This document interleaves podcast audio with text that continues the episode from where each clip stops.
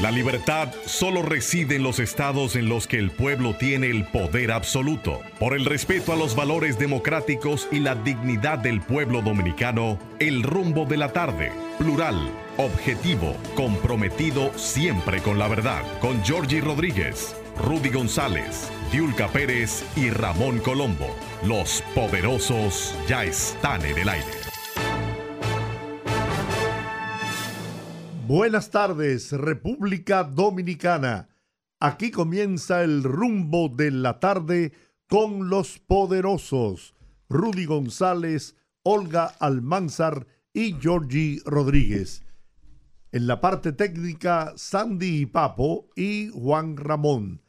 Estamos en Rumba 98.5 FM en la capital dominicana y Premium 101.1 FM en Santiago, la ciudad corazón para toda la región del Cibao.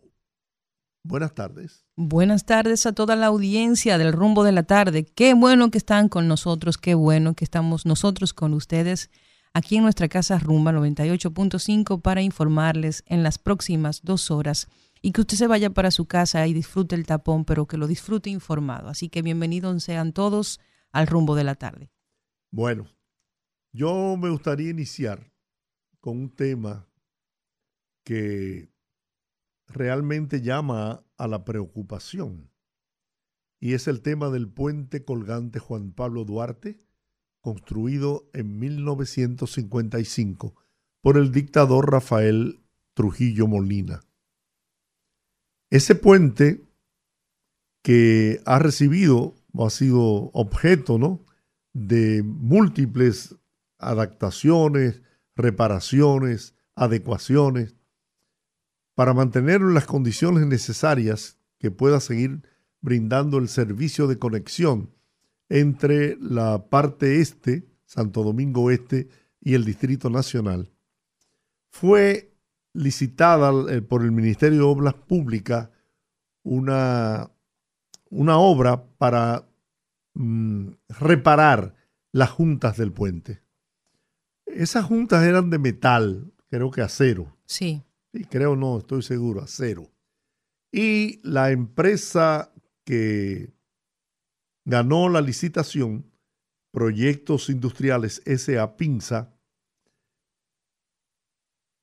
participó y ofertó el montar esas juntas en concreto armado.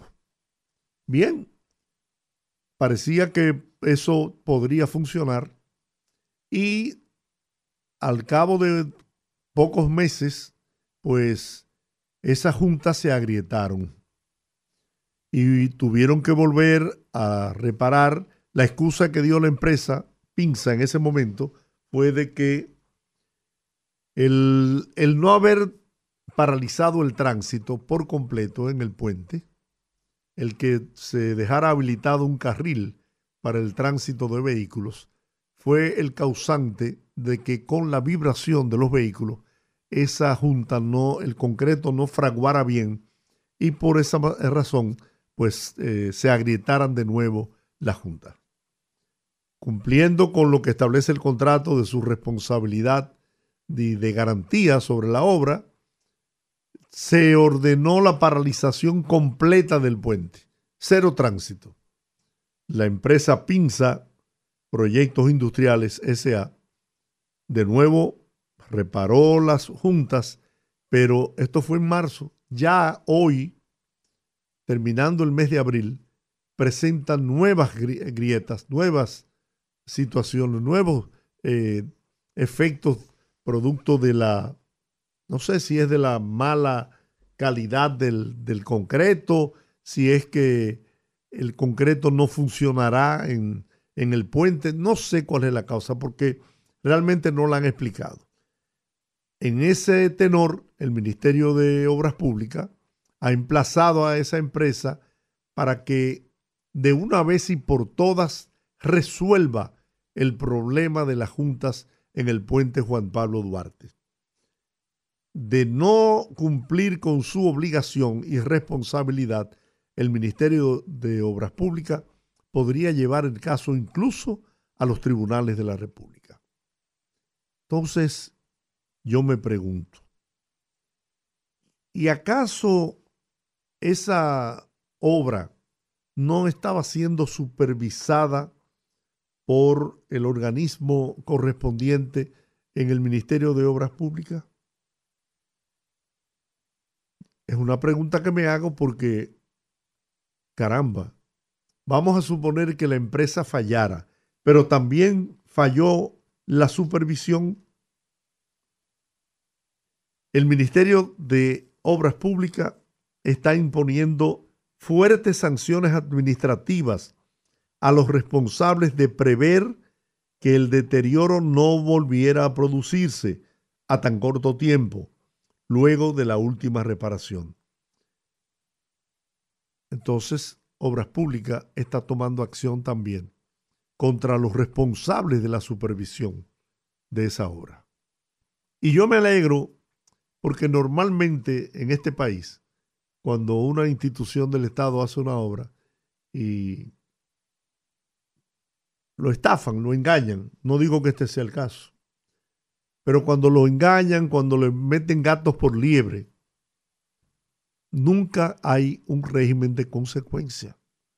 Parece que en este caso sí habrá, o sí hay régimen de consecuencia, tanto para la empresa que ganó la licitación, como para el personal de obras públicas encargado de supervisar esa obra. Así es. Bueno, yo le voy a decir una cosa a don Giorgi, a la audiencia.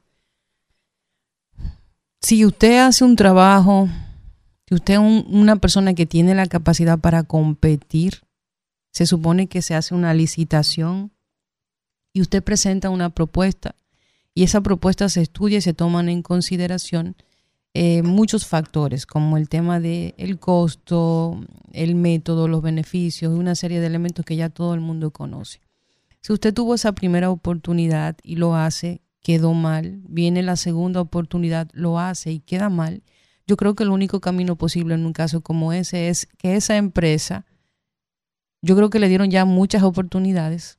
Considero que el, próximo paso de, no ser posible dar pie con bola, como dicen en buen dominicano, es un sometimiento por incumplimiento de contrato, porque al final del día, aunque debo reconocer que se organizó todo muy bien en el momento que se hizo la primera intervención para que el flujo no se detuviera a través del puente, si eso fue uno de los si ese fue el problema, un ingeniero estructuralista debió debió tener esa información a mano, debió tener una evaluación en relación a, al impacto que podría tener la ejecución de la obra mientras, las, eh, mientras el flujo continuaba. Entonces, yo quiero creer que, que eran personas que realmente sabían lo que estaban haciendo. Eh, a mí me daría vergüenza que yo formar parte de una empresa como esta que no ha dado tampoco ningún tipo de declaración hasta el momento ni siquiera excusarse con el pueblo dominicano por esto, porque como le digo, yo podría decir un error lo comete cualquiera, pero en, materia de un puente nadie puede cometer un error, vamos a estar claros,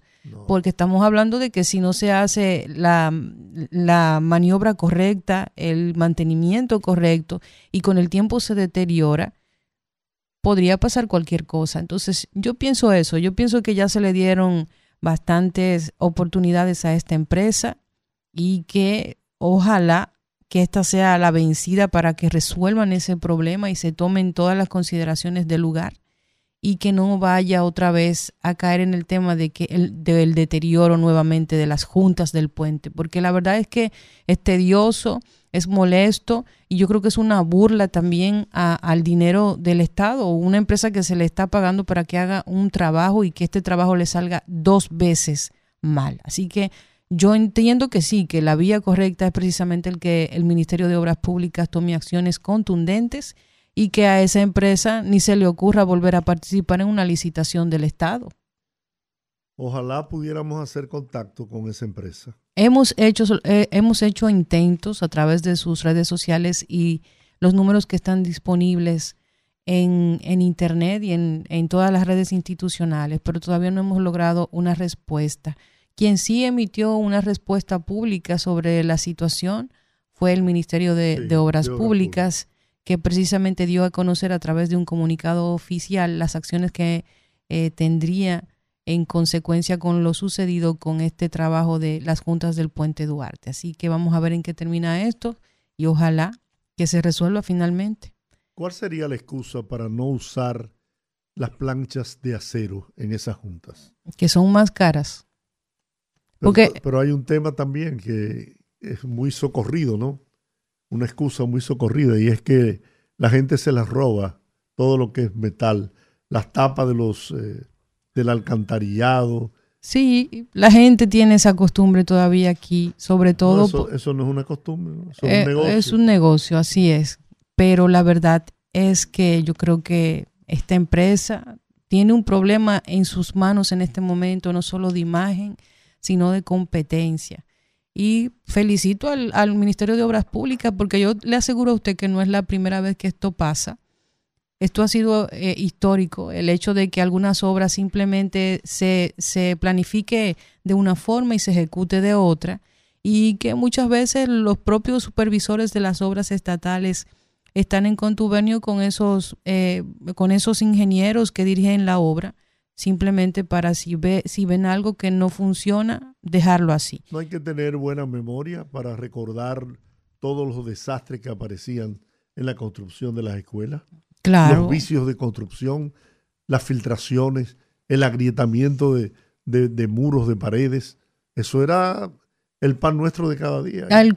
era, era y lo es, porque recordemos que, como siempre yo digo, cuando el tema se pone de moda, en el caso particular, de, del, del sismo que ocurrió en Turquía, que comenzamos a hablar del tema de, de sismología y de edificaciones sismo resistentes en República Dominicana, en esos mismos días se hizo una evaluación nueva a hospitales y escuelas y los resultados que, que, que arrojó ese estudio, si fuera a mí como gobierno, yo estaría sumamente preocupado y buscando qué hacer para resolver ese problema, porque es una bomba de tiempo es una bomba de tiempo que como dicen por ahí, que Dios nos haga reconfesados y que no venga un terremoto aquí de gran magnitud, porque lo que pasaría sería una, tragedia. una tragedia.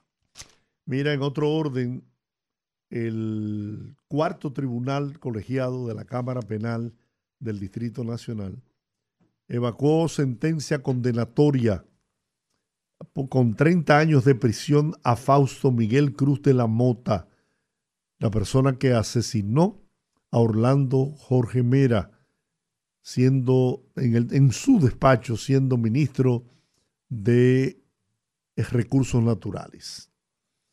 Y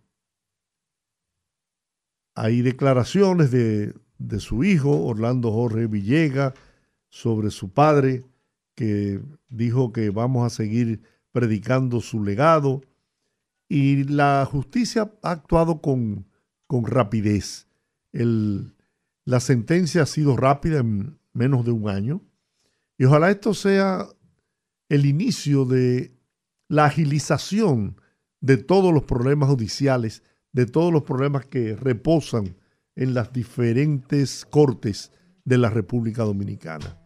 Ojalá, ojalá porque hay mucha gente eh, detenida en las cárceles, incluso eh, de manera preventiva, que es la gran mayoría en las cárceles de los prisioneros, la gran mayoría, que están esperando por juicio. Ojalá que este, esto marque el inicio.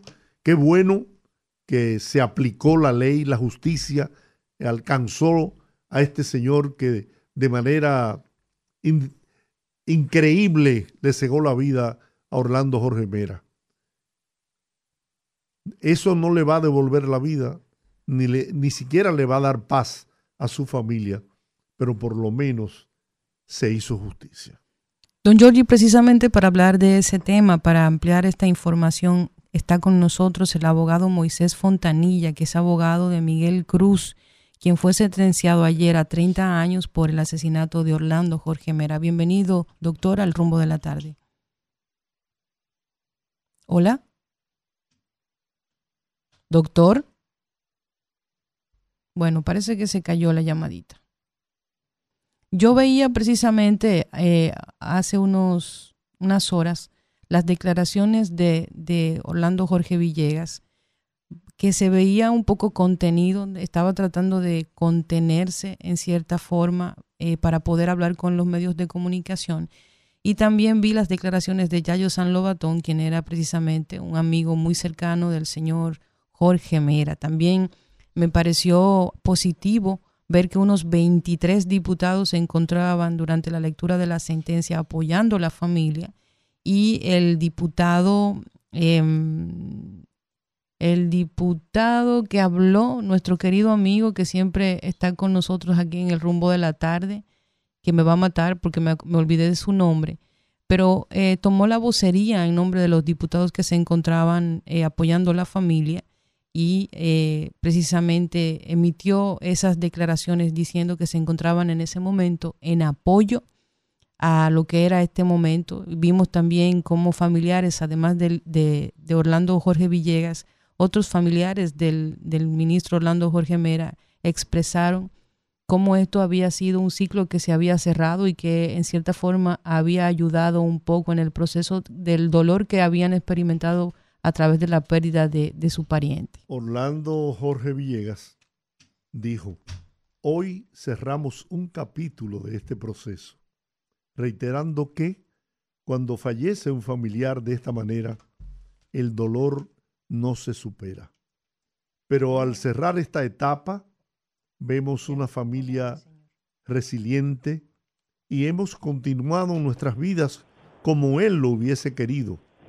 Y vamos a seguir replicando su legado, su ejemplo, defendiéndolo y honrándolo.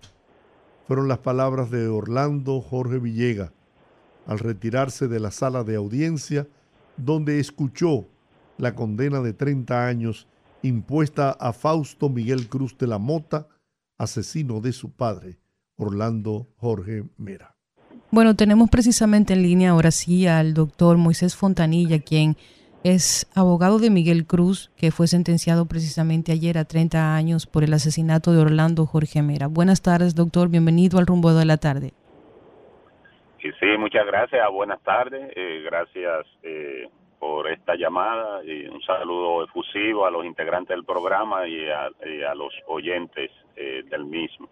Muchas gracias, doctor. Mi primera pregunta sería si piensan extender el proceso, van a apelar o se ha tomado una decisión contraria a eso. Eh, bueno, inmediatamente salió de la sala de audiencia luego de, la, de la condena, de escuchar la condena, eh, pues el señor Fausto eh, le vociferó a la prensa, a los que estaban ahí, de que iba a apelar. A nosotros no lo planteó, pero normalmente cuando se trata de los abogados, las conversaciones tienen que estar acompañadas de algún tipo de formalidad todavía no se ha formalizado, eh, vamos a decir eso. Su intención es apelar, eh, eh, incoar un recurso de apelación respecto de la sentencia, pero todavía nosotros tenemos que, seguir discutiendo y, el acercamiento de abogado y cliente para concretizar eso. Desde su punto de vista, doctor, ¿hay argumentos sólidos para recurrir en apelación a esta sentencia? sí, mire, lo primero es que ya eh, desde el principio él confesó la comisión del hecho, es decir, eso es lo primero. Eh, siempre lo dije, que nosotros no, no, íbamos a rebatir ningún elemento, fíjese que ni siquiera las pruebas, porque la mayoría de las pruebas eh, tenían una naturaleza huelgaria, es decir, no, no, no se compadecían porque ya hay una confesión, pero lo, lo principal era la calificación de asesinato por el tema de que estaba en juego si hubo premeditación o acechanza eh, en la comisión del hecho. Y entonces, como nosotros, ya por el sagrado derecho de defensa, no podíamos colocarlo a él en estado de indefensión y decirle, bueno, mire, usted va a tomar su condena. Eh, lo que hicimos fue una estrategia de atacar la calificación, la calificación de asesinato por considerar de que él cometió el, el hecho que eh, esnable que toda la sociedad eh, eh, lo, lo, lo, vio execrable, él mismo, porque incluso lo confesó, pero sin embargo que se cometió bajo la ira, la irreflexión, y como eh, los tratadistas internacionales y nacionales, la propia Suprema Corte de Justicia dice que en la ira y en la irreflexión de, un estado anímico alterado no se puede retener el asesinato, es decir, porque usted está actuando bajo la pasión. Sin embargo, el tribunal no entendió eso porque porque los testigos desdijeron eso. Es decir, los testigos que fueron desdijeron de que él actuó bajo el ímpetu de una emoción alterada, sino que había venido haciendo otro tipo de, de acciones que podían conducir a desencadenar el hecho. Entonces, siempre cualquier tipo de recurso que nosotros eh, incoemos va a ser únicamente para el tema de la calificación, no para negar el hecho, independiente de que la defensa material, es decir, la propia, la de él, eh, eh, esté esgrimiendo los argumentos de que él tenía un arma y que eh, había una deuda previa. Nosotros como abogados eh, trabajamos bajo el imperio del principio legendario antiguo del derecho romano que dice actori incumbi probatio. Es decir, cuando usted actúa en justicia, no solamente debe exponer lo que usted quiere, debe probarlo. Entonces, con respecto a lo, al tema de la deuda, al tema del revólver, él necesitaba testigo, necesitaba eh, un apoyo, pero los abogados que previamente él tuvo, en los tiempos requeridos, no presentaron un listado de testigos y por lo tanto nadie pudo corroborar lo que él dijo. Entonces por eso el tribunal no lo tomó en cuenta. Él al entrar, al hacer su entrada al tribunal antes de la sentencia, eh, vociferó a, a, los miembros de la prensa que se encontraban ahí e incluso eh, lanzó una carta manuscrita en donde hacía señalamientos de que tenía temor por su vida que querían matarlo. ¿Le comentaría algo él a usted sobre ese tema? ¿Por qué querían matarlo? Eh, sí, eh, yo incluso en la cárcel una vez me habló de un tema de un jugo que le dieron y eso. Yo le expliqué a él, eh, a guisa de consuelo incluso, le dije, mire, por este tipo de casos, por tratarse de la persona de que se trata, por los ribetes que tiene este caso, usted tiene un valor inmenso vivo. Sin embargo, muerto no tendría ningún tipo de valor a los fines de que se haga justicia y a los fines de la satisfacción de la sociedad y de la familia. Nadie va a atentar con su vida. Eso yo se lo he dicho a él, él lo, lo dijo e incluso eh, hizo una, una carta, un papel inconsulto con su abogado, en ningún momento, porque nosotros eh, no utilizamos estratagemas eh, vamos a decir, como algunos abogados que aconsejan, mira, tal cosa para llamar la atención. ¿Por qué? Porque este es un caso que por su naturaleza usted tiene que demostrarlo en el tribunal, no en los pasillos y no a la prensa. Es todo lo contrario. Para este tipo de casos, el low profile, es decir, el bajo perfil, ayuda más que la hiperexposición. Entonces, en ese sentido, eh, normalmente hay clientes que, que tienen una estrategia, a veces no necesariamente tienen que llevarse de todo lo que uno le dice, pero este es un caso que la vocación era de demostrar en el tribunal eh, las pretensiones, no a través de un pasillo, ni bajo el calor del interés periodístico, ni nada de eso, que siempre hay que tenerlo, pues yo como abogado siempre estoy dispuesto a darle las informaciones requeridas a la prensa porque ciertamente la sociedad necesita por el perfil del funcionario y por el tipo de caso necesita estar eh, edificada. Doctor, si logran llegar a un punto de que hagan apelación y varíen la calificación, ¿eso reduciría la pena? Eh, sí, pudiera eh, traer como consecuencia una reducción de pena porque sería en este caso un homicidio, que podría ser un homicidio agravado. Porque la diferencia es lo siguiente, es que el legislador puso como condición del 302 que habla del, del asesinato que se cumpla el 297 que habla de la premeditación, hechos preparatorios y la acechanza, que cuando usted se va a ciertos lugares, vigila a la persona y, y expresa e, ese ánimos de candy, de, ese interés de matar, eh, eh, buscarlo, perseguirlo y todo ese tipo de cosas. Y por eso establece eso, esos requisitos, que son requisitos que no deben coincidir, sino con un solo de ellos, es decir, o tuvo premeditación o acechanza. En este caso la acechanza totalmente se descartó, lo que sí entendió el tribunal que hubo premeditación, hechos preparatorios, intenciones eh, demostradas eh, eh, a priori y que pudieron entonces desencadenar el hecho fatídico del 6 de junio del 2022. ¿En cuánto podría reducirse la condena en caso de ser variada la calificación? Sí, el, el asesinato como tal es un salto de 20 a 30 años, siempre es un salto. Usted nunca va a ver una pena, eh, ejemplo, de que de 26 años, de 25, de 22, siempre o es 20 y 30. Entonces, con respecto a la ley de armas, hay una situación que pudiera escalar a 40 años, pero el artículo eh, eh, que le pusieron como calificación violación de la ley eh, 631-16 eh, de armas, eh, decía que violó el artículo 66 y 67, pero en esos artículos, eh, sobre todo el artículo 66, hay un supuesto donde puede llegar a 40 años, pero es cuando se produce la muerte eh, de la persona con un arma ilegal, pero con fines de secuestro. Y en este caso no hubo eso. Es decir, que estábamos frente o a 20 años o a 30 años. En este caso la reducción sería 20 años. Ah, muy bien.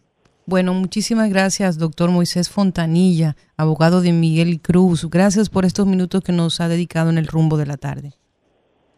Bueno, muchas gracias a ustedes. Estamos a su entera disposición, pues eh, ustedes tienen una responsabilidad de mantener a la gente informada y nosotros como abogados, que somos auxiliares de la justicia, también tenemos desde el punto de vista ético y como responsabilidad profesional lo mismo. Muchísimas gracias. Bueno, vamos a la pausa, son las 5.31. Regresamos en breve.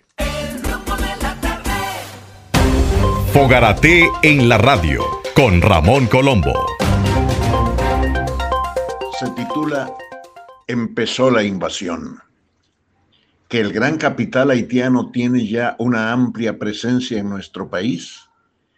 Que ese capital tiene representantes infiltrados hasta en el Palacio Nacional que se ha expandido rápidamente en el sector inmobiliario con inversiones de miles de millones, que ese gran capital está estrechamente vinculado a sectores políticos de los Estados Unidos, especialmente la familia Clinton, que contrario a lo que se esperaba, la invasión haitiana ya empezó ocupando grandes mansiones y no casuchas de barrios marginados Dudo mucho, por razones obvias, que Luis Abinader pueda detener tal invasión. Fogarate en la radio con Ramón Colombo. El rumbo de la tarde, el rumbo de la tarde, el rumbo de la tarde.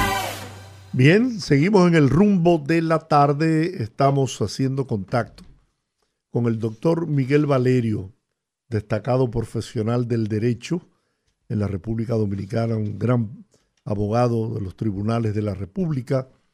Él representó a la familia de Orlando Jorge Mera en el juicio que se le siguió, que se le sigue a Fausto Miguel Cruz de la Mota, confeso asesino de Orlando Jorge Mera.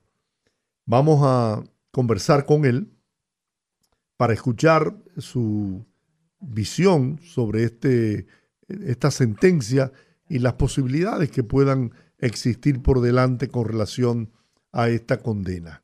Así que tenemos eh, con nosotros al doctor Miguel Valerio. Buenas tardes, doctor. Don Jordi, ¿cómo le va? Buenas muy, tardes. Muy bien, muy bien. Un gran abrazo, Miguel. Y gracias Igual, por igual. aceptar nuestra llamada. Miguel, desde tu punto de vista, eh, eres el abogado de la defensa de la familia de Orlando Jorge Mera. ¿Cuál es tu opinión sobre la sentencia evacuada por el cuarto tribunal colegiado de la Cámara Penal del Distrito Nacional contra Fausto Miguel Cruz de la Mota, condenándolo a 30 años de prisión? Mire, una sentencia ejemplar y una forma de llevar los casos de manera correcta, tanto por el Ministerio Público como por parte de la familia, siempre creyendo en el Estado de Derecho, se presentaron todas las evidencias una por una, se ve que se veía que era un caso fácil, sin embargo, tenía un- una pequeña complicación que fue que al momento que ocurrió ocurrieron los disparos en la habitación que se produjo el, asesinato ya comprobado por sentencia, pues evidentemente solamente se encontraban eh, los señores Orlando Jorge Mera y Fausto Miguel Cruz. En ese sentido se fue demostrando en el juicio prueba tras prueba de que este señor premeditó y calculó la muerte del ministro Orlando Jorge Mera, especialmente porque él se trasladó, y así lo dijo la jueza, al Ministerio de Medio Ambiente con una chaqueta ocultando un arma, subió a una tercera planta y de manera insistente solicitó al ministro. Lo más importante fue que el señor Cuervo, tres semanas antes, jefe de gabinete en ese entonces del, ex ministro, lamentablemente fallecido Orlando Jorge Mera, había declarado que el señor Foto Miguel Cruz mostró una inconformidad en una conversación entre ambos y que había dicho de manera textual, yo voy a matar a Orlando. Entonces, evidentemente quedó demostrado allá con las evidencias tantos eh, testimoniales como científicas, porque se fue a se vio claramente de que no solamente que le disparó a distancia, sino que luego a quemarropa lo remató, eh, que eh, se trató de un asesinato. Él intentó desvirtuar la verdad diciendo que Orlando eh, eh, sacó una pistola y él disparó por la pistola, típico de todo cobarde que no acepta su, su responsabilidad. Y si no, eh, posteriormente dijo que fue algo que ocurrió espontáneo y ambas tesis fueron eh, rechazadas por el tribunal y por eso se le dio la pena máxima de 30 años de prisión. Doctor, eh, eh, habíamos hablado hace unos minutos con el abogado Moisés Fontanilla, quien representa a Miguel Cruz, y él establecía que aunque no hay todavía ninguna formalidad para la apelación, uno puede suponer por la pasión con que el acusado, bueno, ya sentenciado, se manejó durante este tiempo, que es una posibilidad. Y él establecía la posibilidad de buscar la variación de la calificación en el sentido de que el acto fue cometido bajo presión y bajo un estado anímico alterado. ¿Qué usted piensa al respecto? Bueno, ayer se debatió mucho sobre eso, de que eh, del estado anímico alterado, lo que se demostró fue que de manera insistente, fría y calculadora, él quería matar a Orlando. Evidentemente ellos tienen el derecho a la apelación, eh, Georgie me conoce, sabe muy bien que yo soy muy respetuoso del derecho de defensa Sí, señor. y del debido proceso, y entonces evidentemente en el Estado de Derecho de manera civilizada, como dijo eh, Orlando Salvador, hijo de Orlando, eh, que apelen y en la apelación iremos a discutir ese punto si eso fue premeditado o si fue un homicidio simple. Pero vuelvo y repito que las evidencias son muy concluyentes, especialmente las evidencias científicas, que demostraron que no solamente le disparó a distancia, sino que se acercó y remató al licenciado Orlando Jorge Mera, pero es un derecho que él tiene al recurso de apelación, nosotros compareceremos a la Corte a eh, seguir sustentando nuestro caso de que esto fue un asesinato. Se demostró también, eh, Miguel, que él trató de entrar al despacho de manera violenta. Sí, es lo que te digo. Una de las eh, características de, de la premeditación es esa, fue una insistencia en ver al ministro Orlando Jorge Mera. Una insistencia, o sea, y el señor Foto Miguel Cruz tiene una característica, es muy manipulador. O sea, él eh, cuando llega a la, a la cuarta planta, Cuervo, Cuervo, José Manuel Cuervo creo que se llama, llamó al asistente Orlando y dijo, mira, allá va Miguel, cuiden Orlando porque él está muy alterado. Lo llamó antes y preveyó lo que iba a pasar. Una del asistente fue tanto así que el seguridad Montero, con voz entrecortada, dijo, yo le insistí al ministro de que yo me iba a quedar adentro en la reunión que sostuvo con el Foto Miguel y Orlando con la bonomía que lo caracterizaba, porque la verdad que Orlando era una gente como muy eh, Sin duda, ¿eh? eh, bueno eh, eh, e inocente hasta cierto punto, porque viendo a este señor alterado, dijo, señores, yo no necesito seguridad para estar con Miguel, Miguel es mi hermano. ¿Qué ocurrió? Se sientan, dura un espacio como de 5 a 10 minutos, eh, conversando, eh, no, eh, no se escuchaba nada afuera, pero se notaba que no había una discusión acalorada ni nada de eso, como dijo tanto el abogado como el, imputado, y lo último que se escuchó fue un Miguel no, cuando Miguel sacó la pistola, le reventó el dedo pulgar izquierdo, según la autopsia al licenciado Orlando Jorge Mera, disparó varias veces, tanto así que hasta parte de la dentadura salió volando y luego se acercó y los remató. Y cumplió eh, su promesa que le había hecho al mismo José Manuel Cuero dos semanas antes de que él iba a matar a Orlando Jorge Mera. Es una pena, yo entiendo que lo lamentable de eso para mí es algo surreal, eh, lo dije ayer en el juicio cuando hacía mis eh, conclusiones de que Orlando Jorge Mera fue mi profesor en la universidad, fue jurado de mi tesis, luego fuimos compañeros como profesor en la universidad, luego yo fui su abogado durante años, eso es de público conocimiento, y finalmente eh, amigos. Y evidentemente cuando eso ocurrió, yo cada vez que pienso en el caso siento como que es algo surreal, o sea, como- pero ¿cómo va a ser que Orlando ya no esté en este mundo? Bueno, la verdad es que uno no sale del asombro y en el momento en que se produce la tragedia, pues eh, la verdad es que uno no creía que esto había, se había producido en el país, que una persona, un ser humano podía cometer un acto de tanta, eh, No, tanta inhumanidad. Pero fíjate, aquí hay dos lecciones, dos lecciones, ¿eh? porque de todo se aprende. Uno, que los casos judiciales se pueden llevar y se puede esclarecer la verdad. Ese es uno. Y evidentemente, por más sencillo que se ve el caso, muchas veces uno ve que los casos se caen por falta de evidencia y cosas de esas. No, hay que llevarle a los jueces toda la evidencia por sencillo que sea el caso. Y dos, que ya tu mensaje social a los políticos y a la clientela política, el Estado no es una, un coto particular de nadie, que eso fue lo que pensó el señor Fausto Miguel Cruz, que Orlando Jorge Mera, como él lo apoyó en una campaña política o en varias campañas políticas, debía violentar la ley. Por eso nosotros hemos dicho dos cosas. Una, que Orlando Jorge Mera murió por cumplir su deber como funcionario y decirle no a un tráfico de influencia de un amigo y darle un permiso que se lo negó.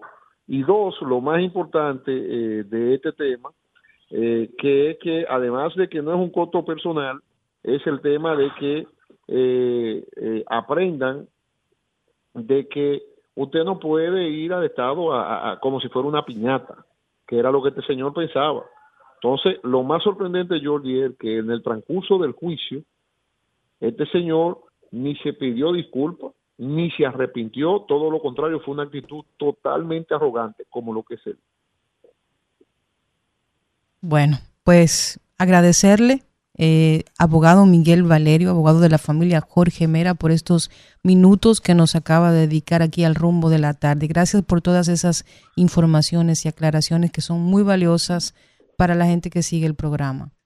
Jordi, quiero pedirte que cuando vea a Rudy me le dé un abrazo y que espero que haya salido Ya bien de su operación. salió muy bien, gracias a Dios. Ya hoy está quejándose de que apenas le dieron de comer puré de papa.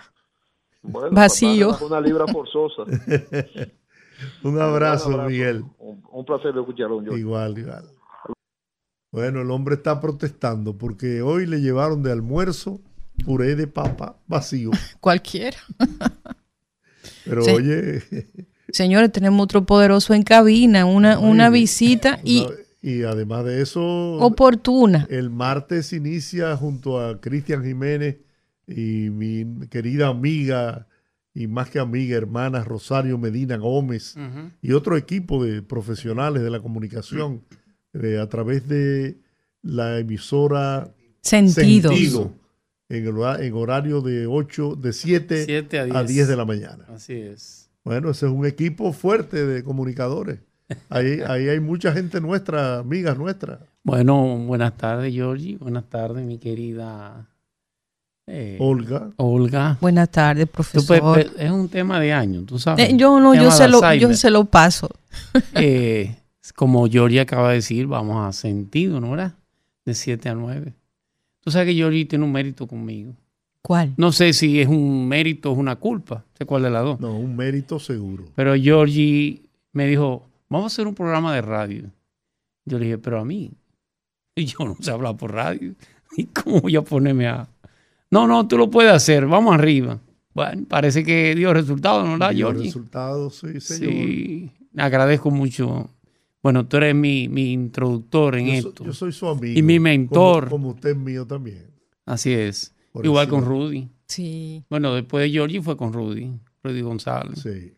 Con Rudy hacíamos hace varios años ya, bueno, cuando estaba el Canal 27, que estaba en la Luperón, hacíamos una sesión de política internacional. Sí. Sí. A Pro- propósito de política internacional, déjame aprovecharte Sí. ya que, ¿verdad? Estás con nosotros. ¿Cómo tú ves, cómo se perfila la situación mundial?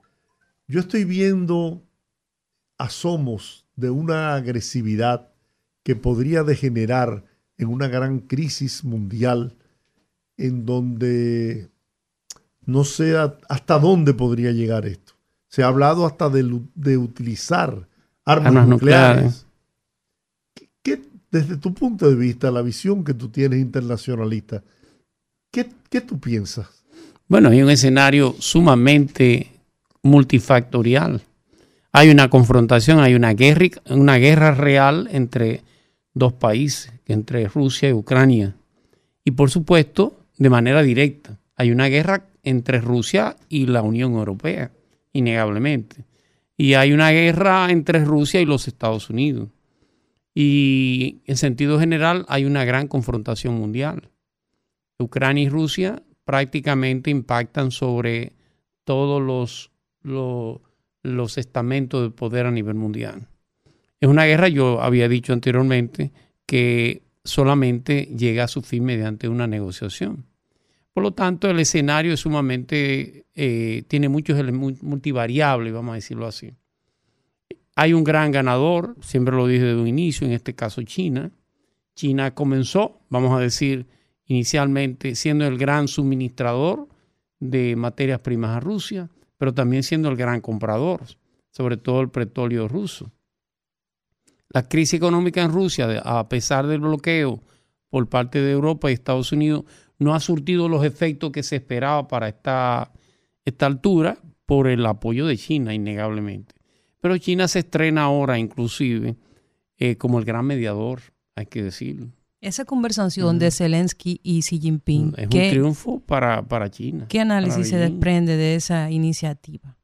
Primero, China ha planteado la idea, no, no intervino de manera militar en favor de, de Rusia, estuvo casi al punto de, de suministrar armas a Rusia, eso la hubiera eliminado desde el punto de vista de lo que podría ser la, La mediación. mediación, claro. No lo hizo y condenó la agresión rusa a Ucrania, hay que decirlo, pero siempre ha planteado que eh, son muchas las variables para que Rusia haya atacado a Ucrania, que no puede verse nada más la, la realidad desde un solo punto de vista. En cierto modo, ha dado un- una especie de espaldarazo a Rusia, sobre todo ante la idea tanto de la Unión Europea como de Estados Unidos de ahogar económicamente a Rusia. China con esta, primero la reunión con Xi Jinping, después de la, te puedo decir que después de la Segunda Guerra Mundial, la Guerra Fría, han sido los dos jefes de Estado que más se han reunido en el menor tiempo. Cerca de 12 reuniones de manera presencial. No voy a decir cuántas de manera virtual y por otra, por las vías diplomáticas. China se estrena innegablemente ya no solamente del ámbito económico, sino como una potencia que hay que tomar en cuenta. La, y a lo que tú preguntas, la reunión de manera virtual con Zelensky, entre Zelensky y Xi Jinping, es una admisión y es una, una especie de reconocimiento por parte tanto de Europa como de Estados Unidos de que China debe ser el mediador para este conflicto.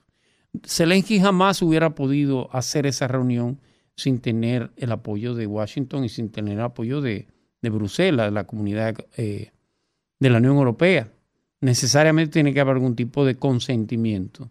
China ha planteado que no es posible llegar a la, eliminación de la guerra sin suspender, sin, que se, se haga un acuerdo.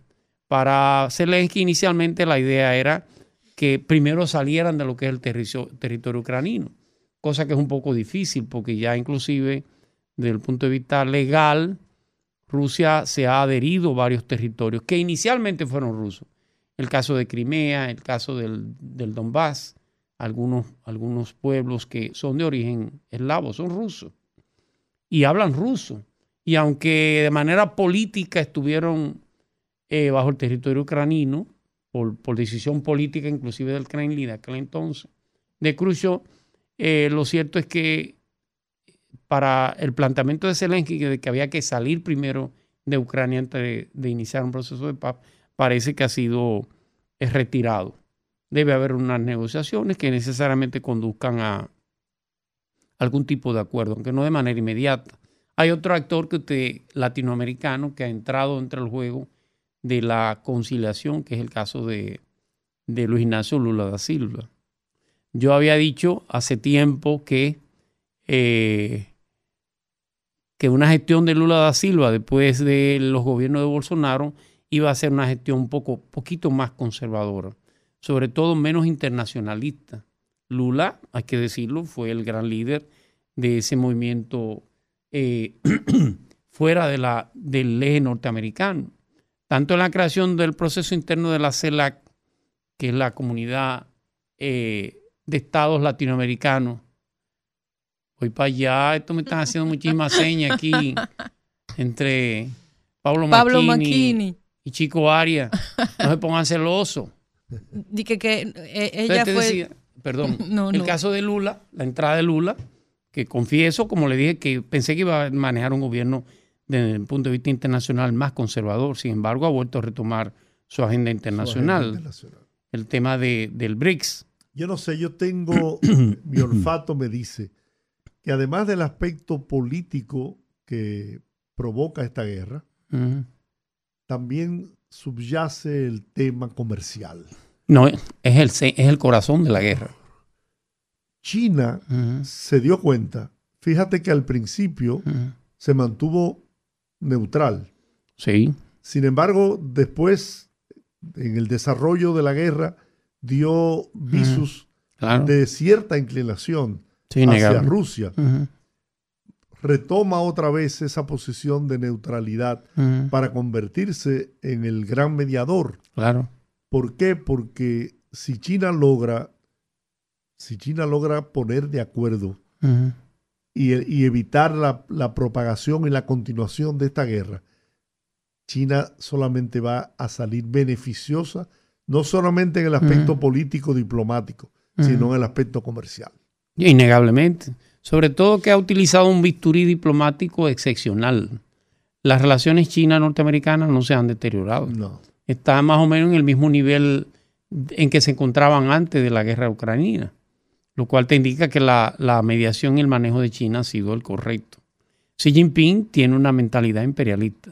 La China eh, que de una manera u otra pasó de ser conservadora de- dentro del socialismo, de, de ese famoso sistema de eh, eh, economía, una economía de mercado y un sistema político centralizado, ha pasado a las intenciones chinas realmente de generar una especie de poder hegemónico a nivel mundial.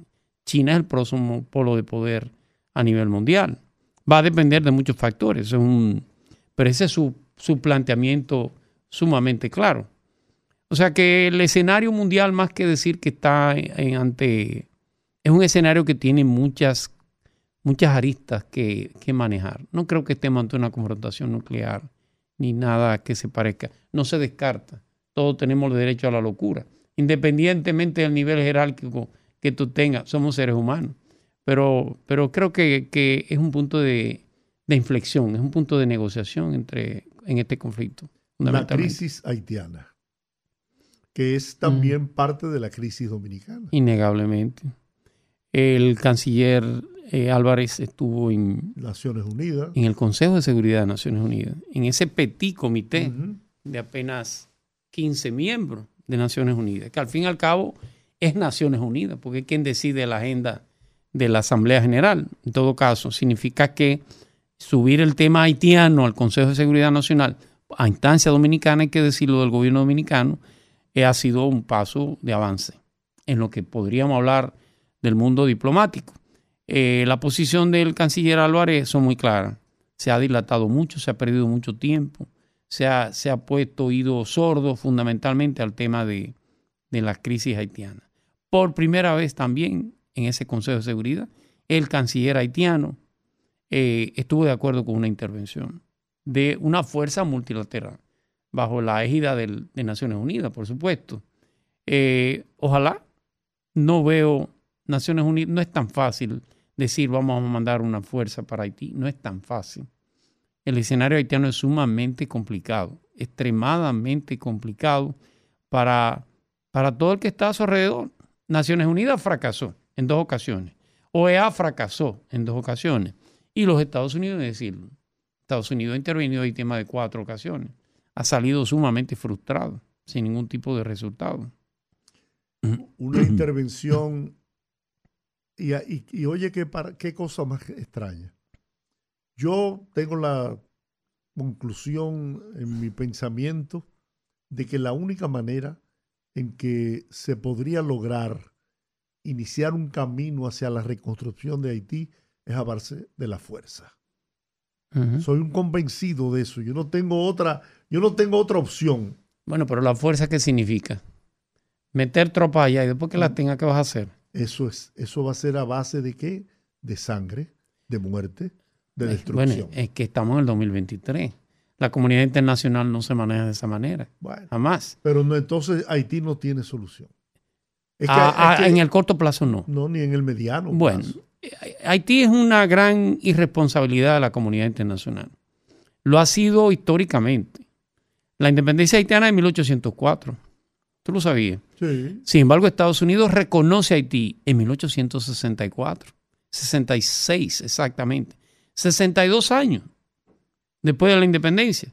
Pero no te vayas más lejos, el Vaticano, los representantes de Dios en la tierra, que dice que todos los hombres son iguales, duró, reconoce a Haití en los años 60. Esos negros pidieron, duraron 60 años pidiéndole a los curas para que se lo mandara a sus tierras. Y el Vaticano le decía que no. Entonces, ¿cómo diablo tú quieres que no crean en vudú? Si prácticamente el mundo occidental lo abandonó. No, no estoy justificando nada, estoy diciendo la realidad.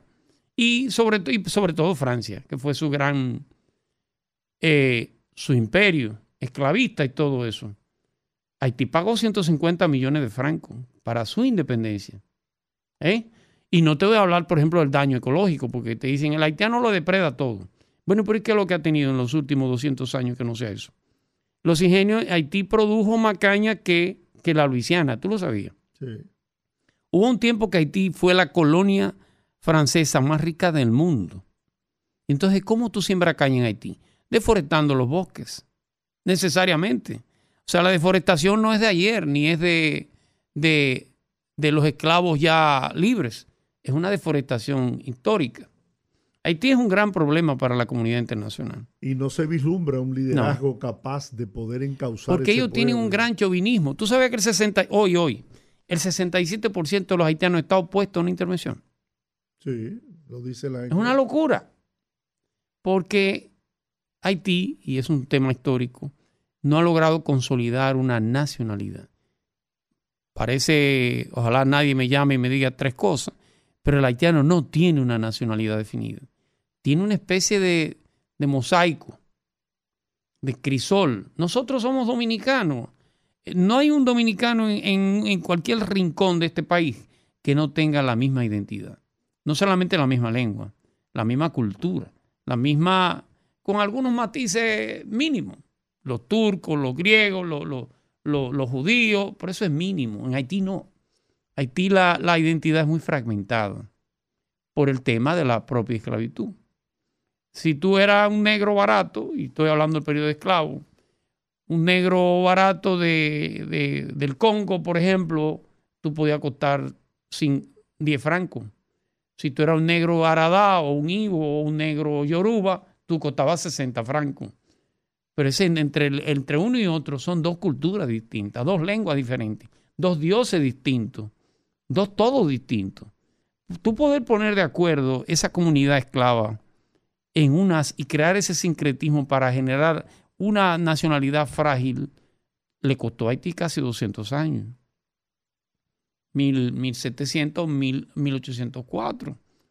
Casi 200 años le costó poder ponerse de acuerdo para generar una especie de, de identidad que todavía es muy frágil en Haití. En Haití, tú tienes que ganar como negro. Para tú ser presidente, tú tienes que ganar con el pueblo, pero después tienes que gobernar como mulato. Sí. Después esa clase pequeñita, esa natilla de la clase mulata es la que gobierna. y la que ha tenido el control de Haití por, por todos los años del mundo. Significa que es una sociedad, no es como la nuestra. Aquí tú tienes un blanco como Luis Abinader, turco, igual que tú, perdóname. No, pero va, mucho orgullo. Orgullo está bien. No, turco. No digo que no turco. Yo soy dominicano, hijo de, de árabes turco. palestinos. De turco. De árabes, Eh, no, mi madre. Tú tienes un turco como Leonel Fernández, un moreno como Leonel Fernández, tú tienes un vanilejo como Hipólito Mejía, tú viste uno de Navarrete como Joaquín Balaguer, tú viste un negro como Trujillo, tú viste un negro como Lili. Nosotros tenemos un sincretismo que es lo que nos hace ricos. Aunque tú no lo creas, la pobreza a inicio del siglo XVIII, finales del siglo XVIII, inicio del siglo XIX, la pobreza nos hizo iguales. El dominicano no tiene ese, como dice Euclides. Aquí tú no dices, señor fulano, señorito, don. El don no se lo pegó un paquete, pero no es, no es la cultura nuestra. Tenemos una cultura muy, muy parecida. La riqueza no me hace, bueno, cualquier moreno se enamora de una blanca del Cibao y viceversa. Cualquier pelotero, cualquier, no hay esa, esa, en Haití no. En Haití la, la división entre negros y mulatos es muy marcada. Muy marcada. Y entre negros de negro también es marcada. El negro, por ejemplo, del Altibonito, y estoy hablando de historia, el negro Ivo es un negro alto, buen mozo, parejero. Pero el negro de la zona de Lembé o de la zona de Cabo Haitiano es un negro chiquito, eh, bruto. Entonces ellos se discriminan uno con otro. Aunque tú no lo creas. Nosotros lo vemos como una sola clase, pero no es así. Hay matices distintos. Y eso le da al trabajo, esa, esa identidad frágil es lo que no le permite consolidar gobernanza en Haití. No se lo permite. Todo termina en una guerra, todo termina. Hay una, me decía un haitiano, que no, no estoy de acuerdo, pero lo respeto. Para tú poner de acuerdo a dos haitianos, tiene que matar a uno, obligado. Bueno, o sea que eso es un abordaje no solo social y político, sino hasta antropológico. Seguro. Así que Julián, gracias. Una cátedra. Cada un vez que tú abrazo tienes. grande. Vine porque quiero darle un abrazo de a Rudy González. Hemos orado todos por él, por su así salud. es. Sabemos que va a salir bien. Ya, Amén. ya, Ya está salió Ya bien. está bien. Sí, Va a así salir que. victorioso y fortalecido de esa prueba que, por la que ha tenido Así que pasar. es, así es, va a salir todo bien. A ustedes dos, bueno, de mi casa. Sí, señor. Así Estamos es. al lado. Y está en la, en la vecina cabina. Cuando allí me vote, me vengo para acá. Por favor. Gracias, Julián Roa. Bueno, vamos a la pausa. Rezamos en breve en el rumbo de la tarde. El rumbo de la tarde. tenemos un día bastante activo. Y vamos a hablar en este momento aquí que se encuentra con nosotros en cabina el señor por formalidad Guillermo Escobar, gerente de marca de BIS, que es la nueva aplicación móvil de la plata y plataforma web de la Cervecería Nacional Dominicana para pedidos para sus para sus negocios, ¿cierto?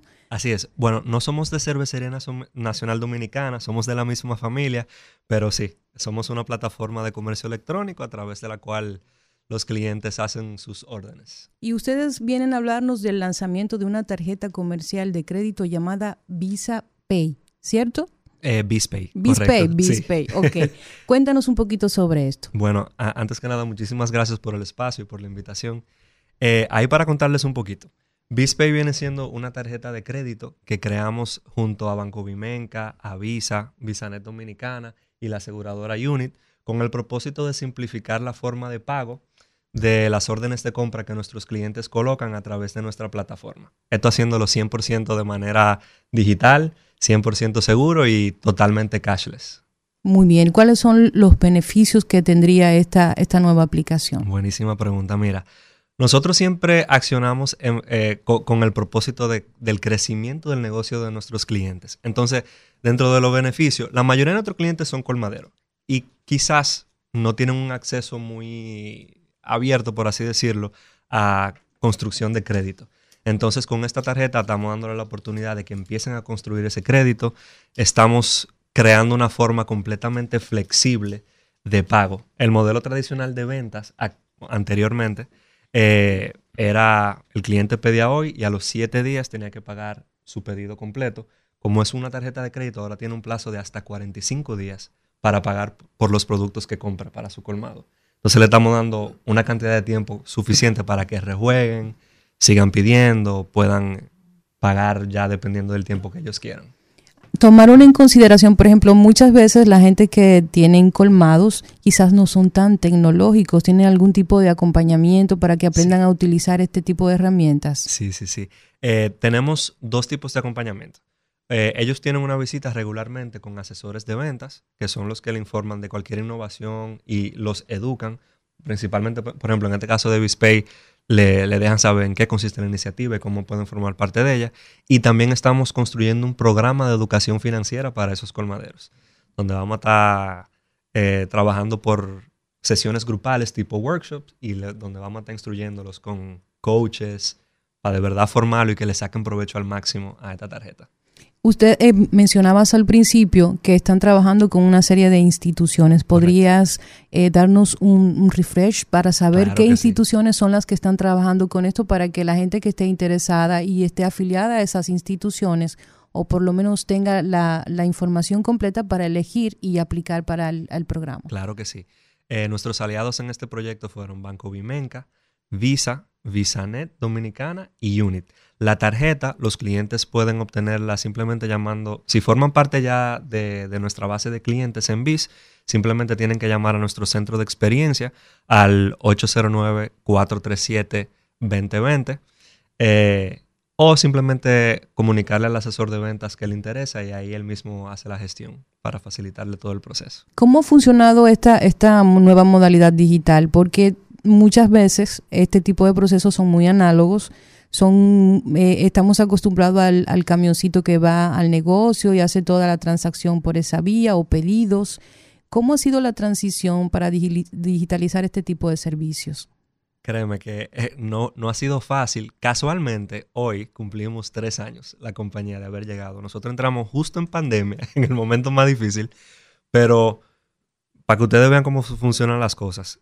En ese momento, obviamente, no podíamos tener una interacción física con otras personas y la rutina cotidiana del vendedor ir al colmado no funcionaba, porque hasta los colmados estaban cerrados, Así en la es. mayoría de los casos. Entonces, eh, básicamente el nosotros llegar en ese momento que no fue el mejor, facilitó todo el proceso. Fue, hiz- hizo que todo fuera, o que el proceso de adopción de parte de los colmaderos fuera un poquito más fácil. Porque ellos mismos querían seguir vendiendo y la, la única forma que lo podían hacer era con, con la aplicación. ¿Qué cantidad de pedidos por lo general pueden manejar a través de esta, de esta plataforma? Sin límites. Sin límites. Nosotros tenemos en nuestra base aproximadamente 63 mil clientes. La mayoría colmadero, pero también tenemos liquor stores, supermercados independientes. Entonces, todo varía de la necesidad de ellos. No tenemos un número. Tú límite. dijiste hace un momento que los usuarios de esta tarjeta, Sí. al utilizarla para pagar sus compras, tendrán 45 días para pagar el, esa factura. Hasta 45 días. Hasta 45. Puede ser en ese rango, pueden pagarlo. Si la quieren pagar No, no, claro, pero eh, sin penalidad sin penalidad. hasta 45 días. Correcto. Porque las tarjetas normales lo que te dan son, ahora creo que están dando 27 días.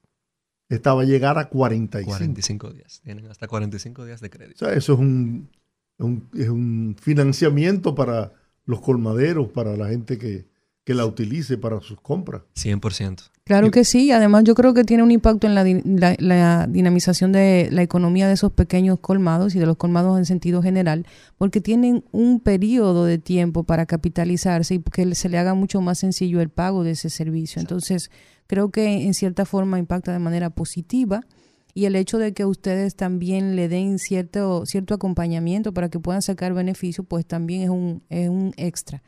A mí eh, quisiera hacer la pregunta. Las personas que están escuchando el, el programa, que tienen un colmadito y que quieren saber más detalles, que quieren inscribirse, que quieren incursionar por primera vez, deben tener algún tipo de requisitos, Sí. deben ser colmados grandes, chiquitos. ¿no? ¿Y cómo se pueden ¿Y hacer cómo pueden acercarse? Excelente pregunta. Bueno, lo primero, tienen que tener un código de BIS ya eh, registrado en nuestra base. Y a partir de ahí, no hay una. O sea, el tipo de negocio, el tamaño del negocio no influye en si aplica o no para la tarjeta. Simplemente. Pero sí aplica para el el límite, ¿no? Sí, correcto. Ahí ya el límite, el monto, varía dependiendo del tamaño del negocio. pero estamos dando una apertura general a, todo, a todos nuestros clientes. ¿Y cómo las personas pueden tener un código de BIS? Bueno, eh, pueden llamar al centro de experiencia. Eh, nuevamente es el 809-437-2020. Entonces ahí con un agente se simplifica todo. Ellos le envían los formularios que tienen que enviarnos de regreso lleno y ya. Eh, ahí, por ejemplo, se regula el tipo de visita, el tipo de atención que va a necesitar de parte del asesor, dependiendo del tamaño, porque al final del día, como mencioné, nosotros velamos por el crecimiento de ese negocio. Entonces, si tú eres un negocio chiquito, ahora mismo y te recibimos así, el asesor de venta de nosotros tiene la tarea de hacer que tu negocio crezca y que tú empieces a soñar para tú agrandar tu negocio, para llevarlo a la siguiente, a la siguiente etapa y seguir creciendo constantemente. Ese negocio fundamentalmente está basado en la credibilidad. Correcto. En la confianza. 100%. ¿Qué garantiza al usuario en la República Dominicana la, la seguridad de que ese producto no va a fracasar, no va a colapsar y por ende no los va a perjudicar? Claro que sí, mira, precisamente por eso, por diferentes temas, hay un tema de falta de educación financiera y también quizá nosotros como compañía, como somos nuevos, estábamos diciendo como de conchale, lanzar un producto tan ambicioso, quizá no tengamos la credibilidad al 100% de nuestros clientes. Entonces, por eso fue que nosotros decidimos trabajar con las empresas que se aliaron a nosotros. Precisamente por eso, porque Vimenca en el sector actualmente es un ente que es conocido por su ayuda al crecimiento de las MIPIMES. Visa viene siendo una marca de tarjeta número uno a nivel global y creo que da suficiente respaldo y seguridad al momento de utilizarla. VisaNet viene siendo ya esa empresa que juega el rol de procesador. el, el, canal claro. facilitador. Y, facilitador y que garantiza que la transacción sea 100% segura. O sea, que vaya de punto a punto de manera 100% segura y transparente. Y por último, Unit viene siendo eh, ese rol de aseguradora 100% digital en el caso de nosotros. En el caso, por ejemplo, de, me, imagino, porque no sé, pero hay una costumbre muy arraigada de negocios pequeños de no tener un control sobre los ingresos, el inventario, cosas básicas que un negocio debe tener para organizarse. En el caso del, del componente de, de acompañamiento que establece este proyecto, tiene contemplado ayudar a las personas a organizarse porque si una persona no está organizada con su negocio, aunque sea pequeño o mediano, no quizás no, no tenga lo necesario para aplicar y que salga beneficiado. Entonces, es importante establecer si pueden ayudarlos en ese sentido. Me encanta que tú me hagas esa pregunta porque es un tema que me gusta tocar. Eh, a través de nuestra aplicación, o sea, así como le dije, nuestra meta principal es hacer que él crezca, pero también independizarlo, que no dependan de nosotros. Darle las herramientas suficientes para que ellos tengan el control del 100% de su negocio nosotros hay una parte de la aplicación que es para ellos tener el manejo 100% de todas sus facturas, todo lo que entra, todo lo que sale. Eh, ¿Cómo les puedo decir? Imagínense una sección dentro del app donde ellos visualizan todo lo que ellos transaccionan al momento de comprar producto y del producto que sale de su tienda también. Entonces ellos pueden ver, por ejemplo, cuál es el producto que se mueve mejor en su área y en su próxima compra dicen, conchale, en esta compra que yo hice este no compré, no sé, Red Rock. Y estoy viendo que todos los otros colmados alrededor de mí lo que más venden es Red Rock cuando venden refresco. Déjame yo garantizar que compra esto. O mierda, vi que este producto quizás no tiene la salida que yo esperaba. Déjame pedir menos de esto y pedir más de Es, este es como un estudio de mercado gratis. Exacto. Y ya no tienen que estar guardando factura porque todo queda 100% digital guardado en el app. Hay financiamiento en el pago del consumo con la tarjeta. Me explico. Las tarjetas comunes, ¿no? Eh, tú consumes 100 mil pesos, pero tiene un, un, mínimo de pago. Aunque eso te, te cuesta, tiene un costo eh, financiero, ¿no? Eh, ¿Será así también con ustedes? Sí. Eventualmente va, va, va, a tener un monto de financiamiento. Va a tener. Como un mínimo. ¿Y, uh -huh. cuál, ¿Y cuál sería la, ya está establecida la tasa de interés. Que todavía. Todavía. Todavía. Bueno, la verdad es que es, un, es atractivo, ¿no? La, la oferta que hacen para, para esos eh, comerciantes que eh, no son incluso eh, pasibles de, de, crédito, sin embargo, a través de esta tarjeta van a poder tener un crédito con sus suplidores. Claro que sí. Y aparte de eso también, estamos dando un beneficio adicional. No solamente tienen que, o sea, pueden comprar con esa tarjeta los productos de su colmado, sino que también pueden pagar todo lo que le da vida a su colmado. Ellos Los lo pueden pagar con la tarjeta. Entonces, electricidad, agua, pagos del ayuntamiento, plataforma de streaming, que aunque no lo crean, la usan mucho para la música, Ah, sí. los viernes, sábado, domingo. Todo eso lo pueden pagar con la tarjeta y con cada pago que hacen generan puntos. Es como un programa de lealtad que tienen en la aplicación y esos puntos pueden intercambiarlo por productos, por artículos promocionales, que si mesa de dominó, silla. O sea que al final de verdad estamos dándole ese, ese extra push para que Se animen. se animen y crezcan. Esta empresa es de capital dominicano, capital mixto. Eh, bueno, mixto. Eh, somos, al principio te comenté que somos hermanos de cervecería porque la empresa que nos creó se llama AB InBev, que es la empresa madre de cervecería, que tiene, está en Bélgica originalmente y en Estados Unidos.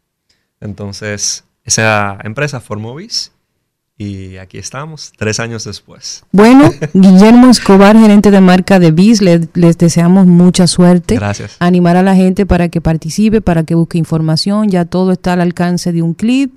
Ingrese a estos, a estos, a estos, estas plataformas web para que se informe mejor. Llame al número que se le dio y trate de ver si puede, eh, pues, aprovechar todas estas facilidades que da BIS. Gracias, gracias por recibirme. Bien. El rumbo de la tarde, el rumbo de la tarde, el rumbo de la tarde. Escúchanos en vivo desde nuestras diferentes plataformas para todo el Cibao a través de Premium 101.1 FM. Sintoniza nuestra página web rumba985fm.com para escucharnos en tiempo real.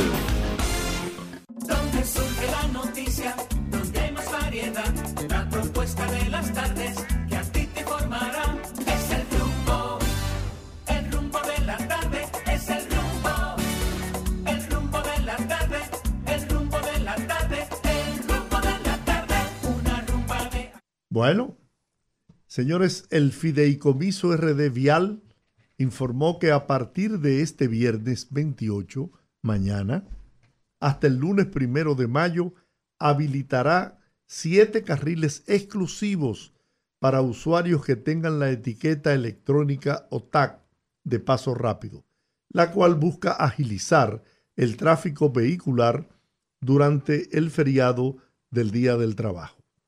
Los siete carriles estarán disponibles a partir de las 8 de la mañana de este viernes hasta las 6 de la tarde del próximo lunes en la estación de peaje Las Américas. La habilitación de los carriles economizará a los conductores con paso rápido de 120 a 3 segundos en comparación con el uso de los carriles tradicionales que utilizan efectivo según un análisis trabajado por la Dirección de Operaciones de RD Vial. Qué bueno, Sí. qué bueno, porque cuando aquí hay feriado, cuando hay asueto, que la gente por lo general lo toma para visitar su campito, para irse de la ciudad, el lío que se arma, yo que soy una, una montuna eh, eh, frecuente, el lío que se arma en los peajes con ese tema, gente que se mete en el paso rápido, que no está habilitado para paso rápido, eh, los famosos accidentes, dos vehículos chocando en un mismo carril de, del peaje, la verdad es que se dan muchas cosas un poco por la falta de educación y un poco también por el tema de, de, que a veces los peajes no resultan suficientes y la gente no tiene la educación también para saber usarlos. Y se, y se hace necesario. ¿eh? Esto lo van a hacer por el periodo del feriado del Día del Trabajo, el fin de semana largo, como le llamamos, pero yo creo que ya está siendo necesaria la ampliación del peaje con más eh, casillas o carriles para que la gente pueda pasar con la, la, codificación del paso rápido. Y con relación a las mejoras y actualizaciones realizadas en el sistema tecnológico de lectura de paso rápido, se ha implementado la utilización de un software más moderno, el cual también reduce los tiempos de lectura del TAC de 15 a 3 segundos. Porque se da el caso que a veces llega al, al peaje, ¿no? y entonces no te lee la, el código. Así es. Pasa de Y todo. ahí se arma el tranque. Entonces se desmontan, hay que ir a, a buscar dinero, hay que llevar el dinero y se arma un lío de todo el tamaño. Bueno, qué bueno. Esa es la modernidad que sigue llegando a la República Dominicana. Así es. Buena, eso es una buena noticia. Don Jordi, yo me quiero referir a un tema antes de ir a pausa brevemente, que quizás es un poco extemporáneo porque el día 2 de abril de este mes se celebró, eh, o se, sí, se celebró, es el Día Mundial de Concienciación sobre el Autismo. Más o menos semana y media después, la Fundación Manos Unidas, que encabeza, que dirige y preside Odil Villavizar, hizo una actividad muy bonita que fue masiva y por eso mi comentario, donde habían más de 2.500 personas, familiares y personas con autismo de todas las edades. Es impresionante cómo la, la cantidad de casos de autismo de niños que nacen con esta condición ya se ha estudiado que ha aumentado de manera alarmante en los últimos años y aunque todavía científicamente no se tiene conocimiento de qué realmente genera esta condición en los niños, aunque se ha establecido que hay factores ambientales, factores que pueden ser incluso genéticos, factores que tienen que ver con cómo lleva la madre el embarazo, los eventos que sufre durante el embarazo. Hay muchas cosas, pero la ciencia todavía no ha establecido de manera categórica una, una respuesta para la condición del autismo, del espectro autista. Pero mi comentario, mi comentario quiere ir precisamente a la cantidad de personas que se concentró en esa caminata, que me pareció increíble que haya tanta gente, que haya una comunidad tan grande y una comunidad muy bonita que trabaja con el autismo, porque lo sé de primera mano, mi, mi niño de tres años tiene autismo y es una situación que uno como padre vive diariamente. El autismo no tiene ningún tipo de cobertura de salud, los servicios son costosos, los centros son escasos, hay un buen centro que es el CAID, donde se trabaja de manera integral con el niño, pero hay largas listas de espera porque los casos sobrepasan la capacidad instalada de los centros y la mayoría de personas tiene que verse en la obligación de ir a centros privados que son costosos porque ni los neurólogos, ni los psiquiatras, ni los psicólogos de especialistas en el neurodesarrollo son especialidades muy específicas.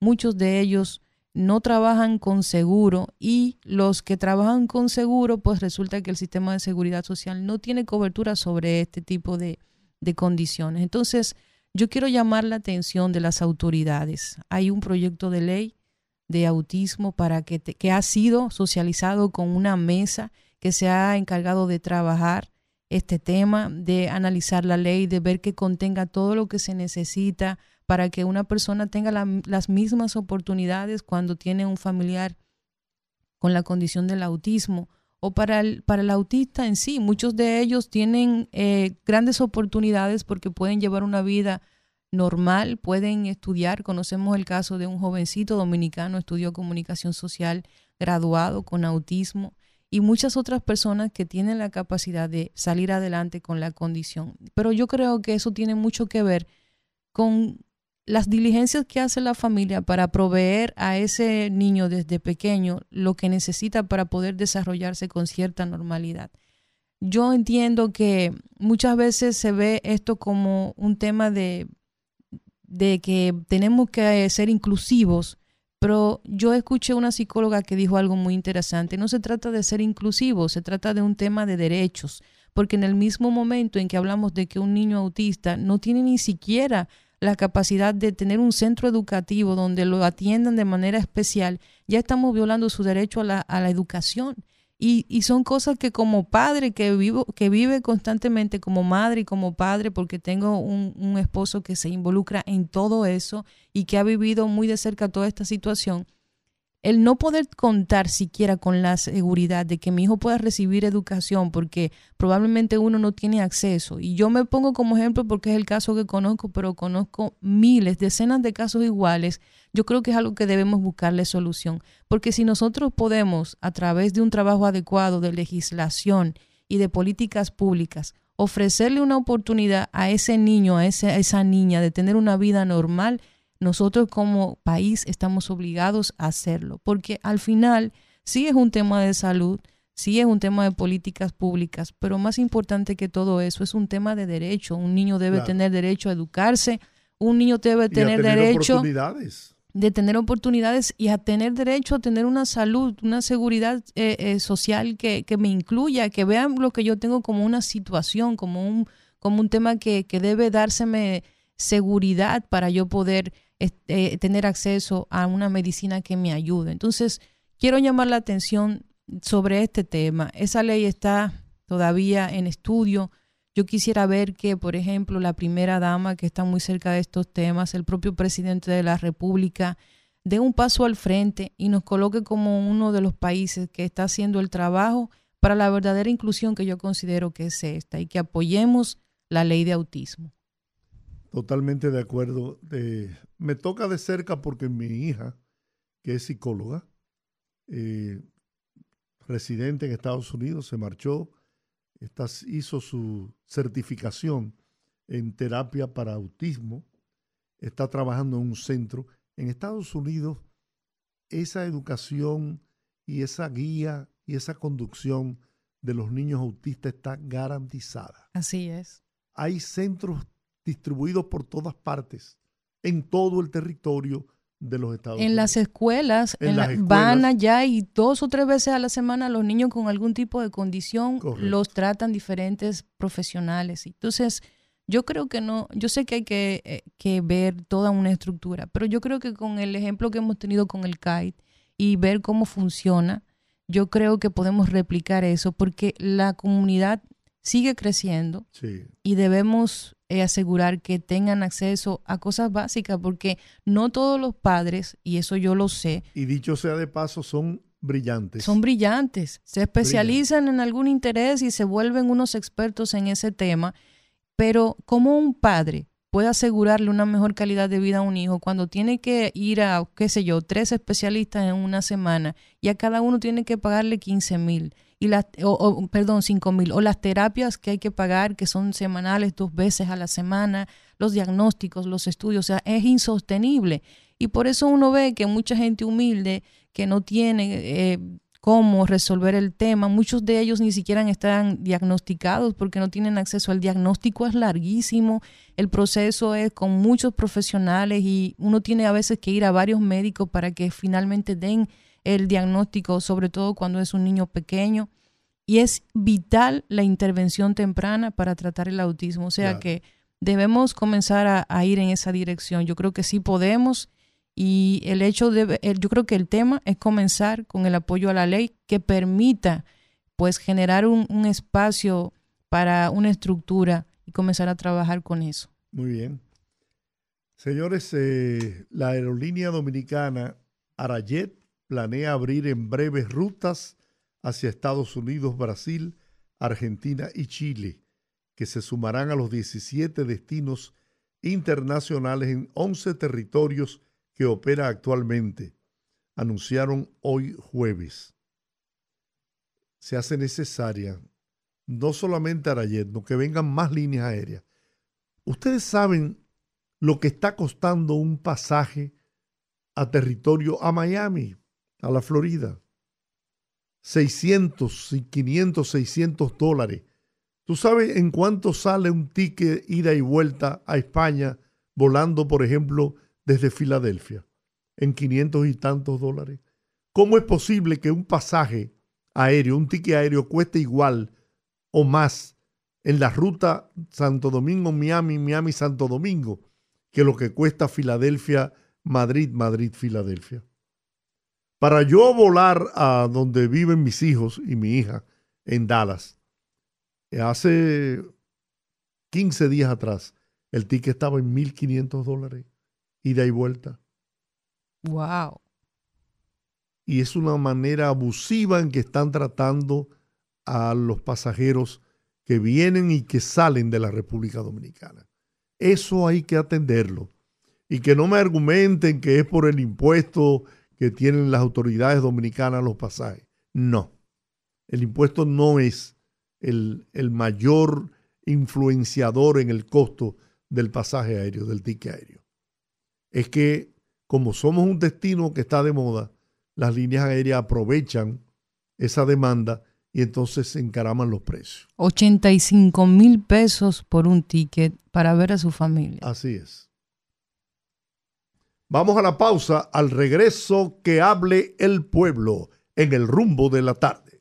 El rumbo de la tarde. Conectando con la gente, que el pueblo hable en el rumbo de la tarde.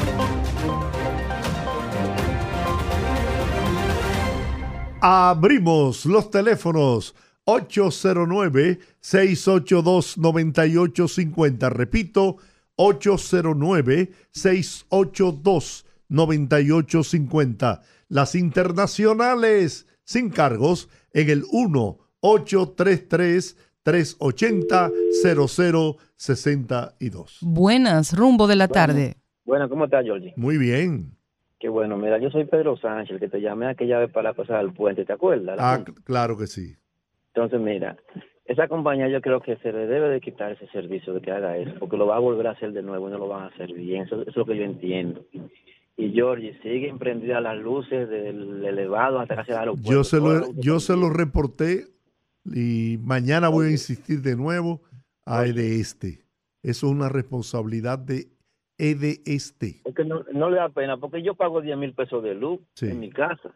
Eso es malgastar el- la energía eléctrica que tan cara le sale al país. Me están cobrando a mí. Sí. Gracias, Georgie. Gracias. Buenas, rumbo de la tarde. Oli, Hola, Hello, Yaque. Jacqueline. le estoy dando seguimiento a Julián y al equipo. Ah, sí, Ajá, qué bien. Lo voy a oír en lo que estoy haciendo ejercicio y caminando en el club. qué bien. Miren, señores, yo me acordé cuando ustedes dijeron del puré de papas que le dieron a Rudy. yo me acordé de cuando yo estaba en la escuela, cuando nosotros éramos pobrecitos, que ma- mami nos guardaba arroz y habichuela vacío. Yo llegaba y cuando yo destapaba ese plato se me salían dos lágrimas y me iba a acostar con esa amargura.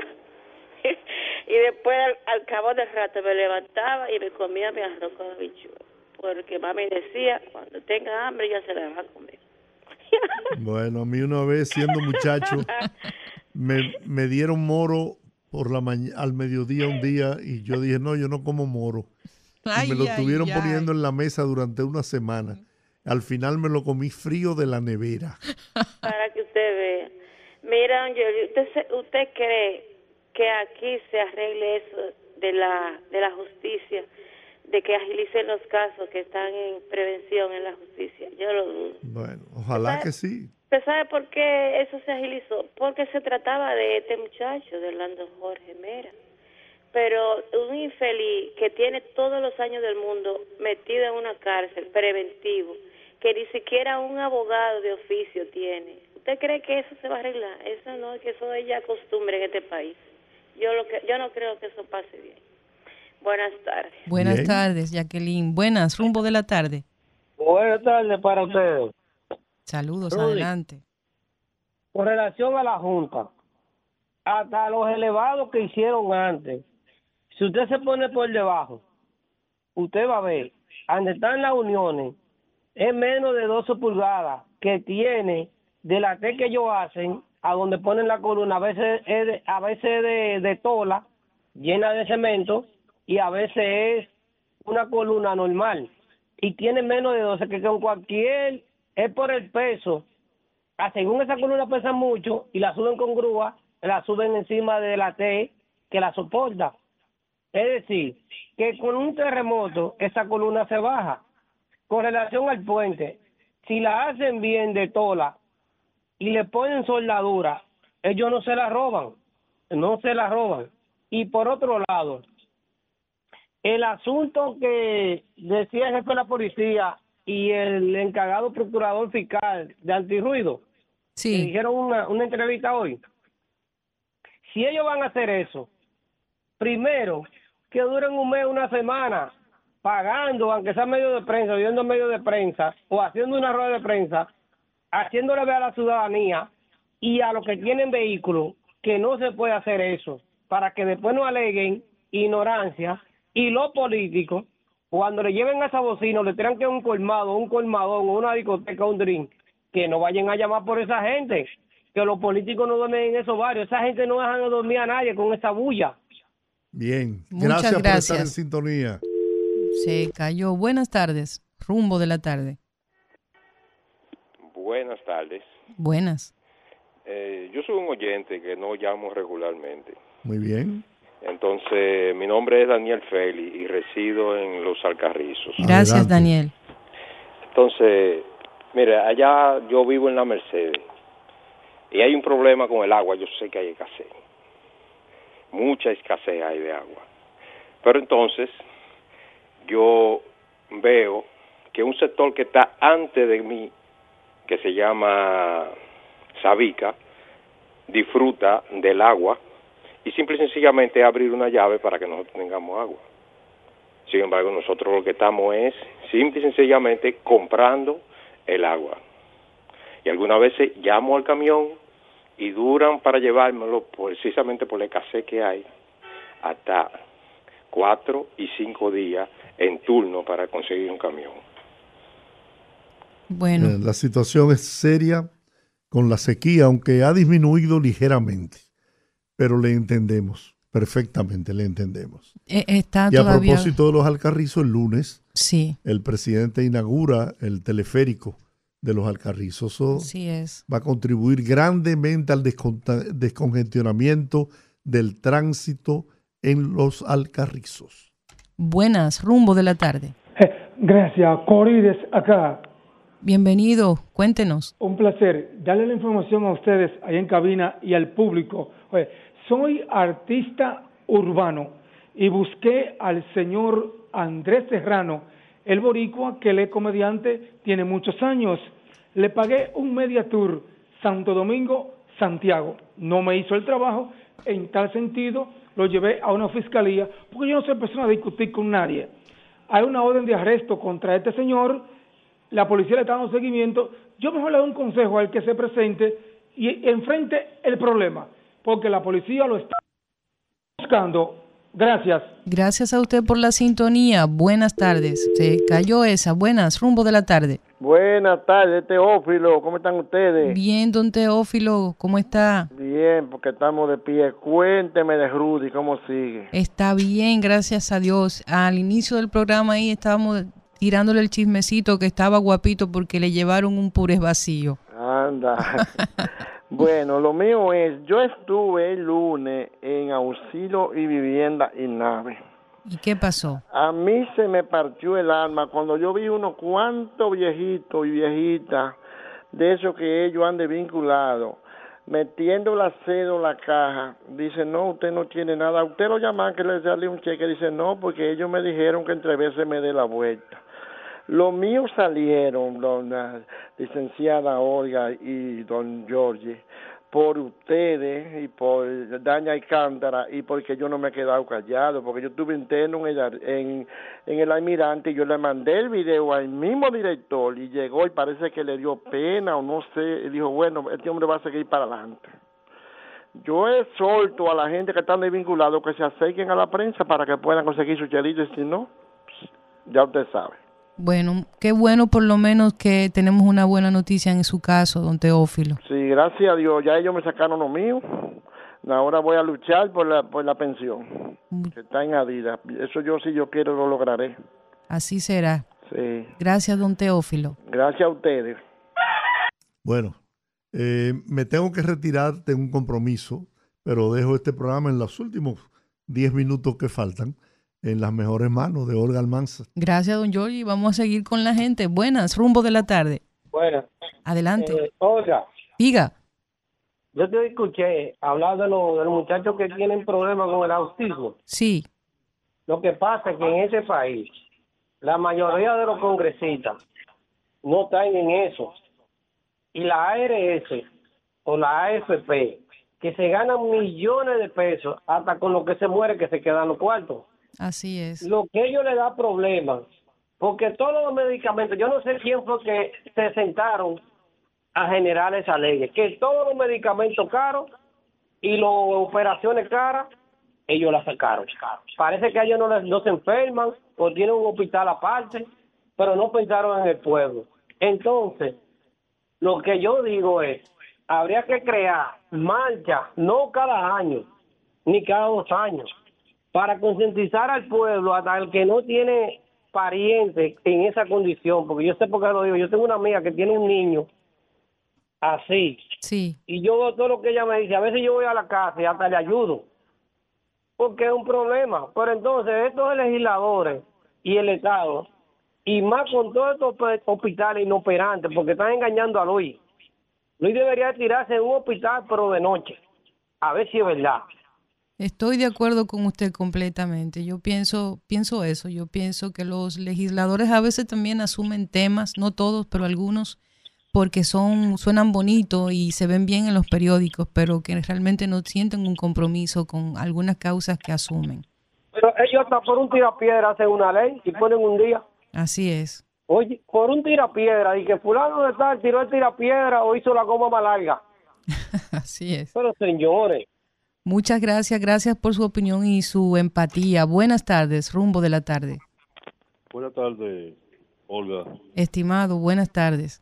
Georgie, y gracias a Dios la situación de Rudy. Así es.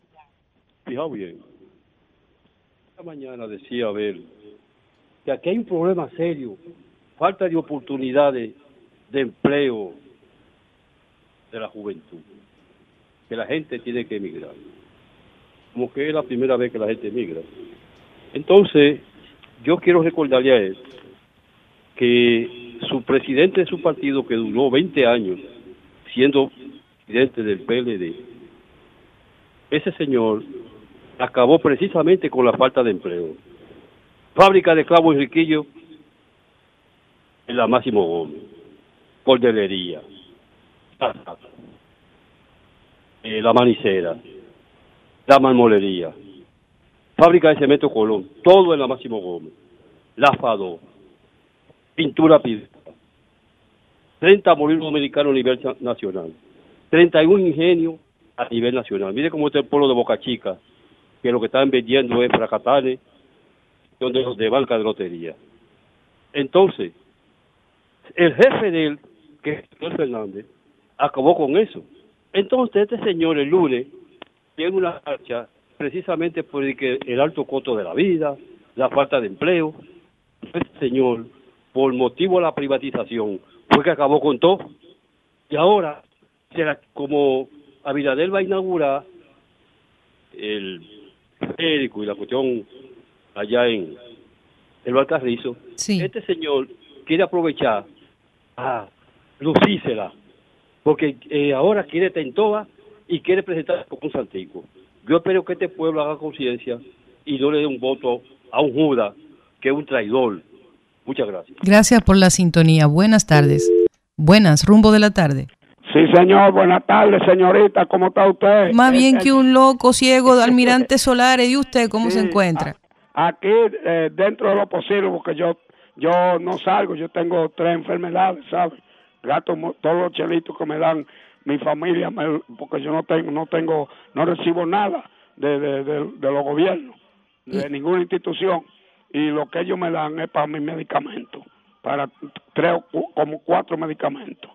Pues sí, oiga, yo llamé para eh, decirle a- al señor George y a usted misma ta- a- a- también que por favor que nos manden el agua el sábado, aunque sea en la tarde. ¿Usted oye? El sábado, to- ¿cuántos días tiene sin recibir el agua? No, tenemos de la semana pasada, eh, uh, ya tenemos ya como, como casi 15 días.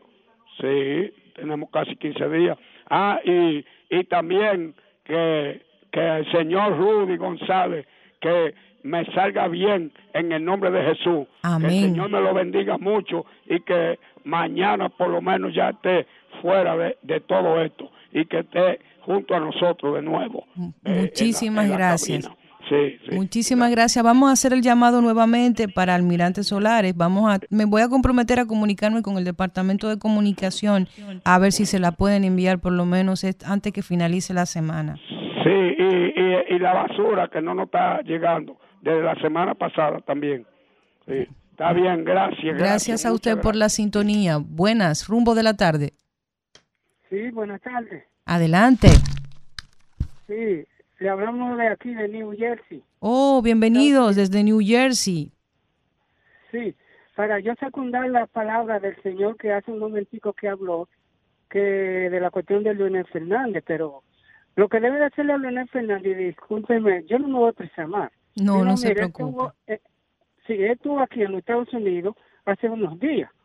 Entonces, toda esa remembranza que hizo ese señor que habló antes de mí, deben de hacérselo a él también. Él estuvo aquí y a él, a él le salieron un grupo de gente voceándole de todas esas cosas, que de todo eso que pasó, que vendieron todo hasta el Canal 5 de Radio Televisión Dominicana, la cementera, todo eso. ¿verdad? Entonces, tienen que hacerle como lo hicieron aquí, que estaba de que privando de que en hablar bonito y qué sé yo qué, y lo hicieron salir huyendo. Yo no sé si ustedes se enteraron de eso allá en la República Dominicana. Sí, Lo hicieron salir huyendo. Él andaba con un grupo de, de los amigos de los que se hicieron millonarios en su gobierno, los 20 años. Entonces lo hicieron salir huyendo, voceándole a él, un grupo de mujeres y de hombres aquí en los Estados Unidos, le- voceándole ladrón. Entonces eso mismo deben hacerle a él el próximo lunes, cuando vaya allá a dañar, a dañar la cuestión de los alcarrizos. Muchas gracias. Gracias a usted por la sintonía. Buenas, rumbo de la tarde. Sí, buenas tardes. Para hacer una denuncia. Dígame. Sí, mire, el Consejo Estatal del Azúcar ha cancelado mucha gente y no le han dado sus prestaciones. El Ya SEA, el, mini- el SEA. sí. El Ministerio de Hacienda ha destinado más de tres cheques con prestaciones y lo usan para otra cosa. De verdad, es preocupante. Burgos Gómez, que es el director actual de esa institución, por favor, que le ponga asunto, que son infelices, que necesitan ese dinero. Burgos Gómez, señores, eh, aquí se ha hecho costumbre en los últimos años el tema de no pagar prestaciones. El Estado está llamado a garantizar derechos, no a violarlos. Buenas tardes. Buenas tardes, por suerte me puedo comunicar. Eh, habla Teodoro, Olga. Teodoro querido, bienvenido, cuéntenos. Eh, a nosotros nos mandan el agua todos los jueves y hoy amagaron con mandarla y no nos la mandaron. ¿Dónde es eso, Teodoro? Aquí en Lomina, en la Rosa Duarte, aquí en Lomina Azul, eh, esqui- esquina Trina de Moya. Los Minas, Rosa Duarte. Los jueves que uno co- cogía un buen poco, hoy le dieron la gana de no mandar nada. Y, y tengo una hija por ahí por el, el 12 Sí. de, de las Américas, en los frailes que tienen dos meses y pico que no le mandan agua. Yo no sé cómo, qué es lo que está pasando, porque sinceramente ha caído un poco la lluvia. Ya no, no hay justificación para que no le manden agua a uno. Yo espero que Fellito eh, eh, abra la llave aquí, porque ellos la abrieron hoy, pero no, no, no le mandaron agua a la gente. Los Minas, Rosa Duarte. ¿Es Teodoro? ¿Eh? Los Minas, calle Rosa Duarte. Rosa Duarte, aquí en un sitio famoso que le llama La Tablita, no sé si, si, si tú lo has oído. Sí, sí, le he oído, sí. Muy bien. Eh, eh, eh, esquina Trina de Boya, aquí en este sector aquí no mandaron agua hoy. Muy bien. Se la llevaron de una vez. Vamos a hacer la diligencia, Teodoro, a ver si nos hacen caso. Gracias por la denuncia. Orando por que, llegue pronto ahí. Amén. Un saludo a Julián Roa, que estaba ahí, y a Jacqueline. Así es. Le pasaré el, el- el saludo al profesor. Buenas tardes. Se cayó esa. Bueno, se acabó lo que daban, gente. Muchísimas gracias por habernos acompañado en esta tarde, estas dos horas que compartimos con ustedes. Para nosotros siempre será un placer pasarnos este tiempo con ustedes informándoles y sirviéndoles. Gracias por habernos acompañado. Hasta mañana, aquí de nuevo en el rumbo de la tarde. Rumba 98.5, una emisora RCC Media.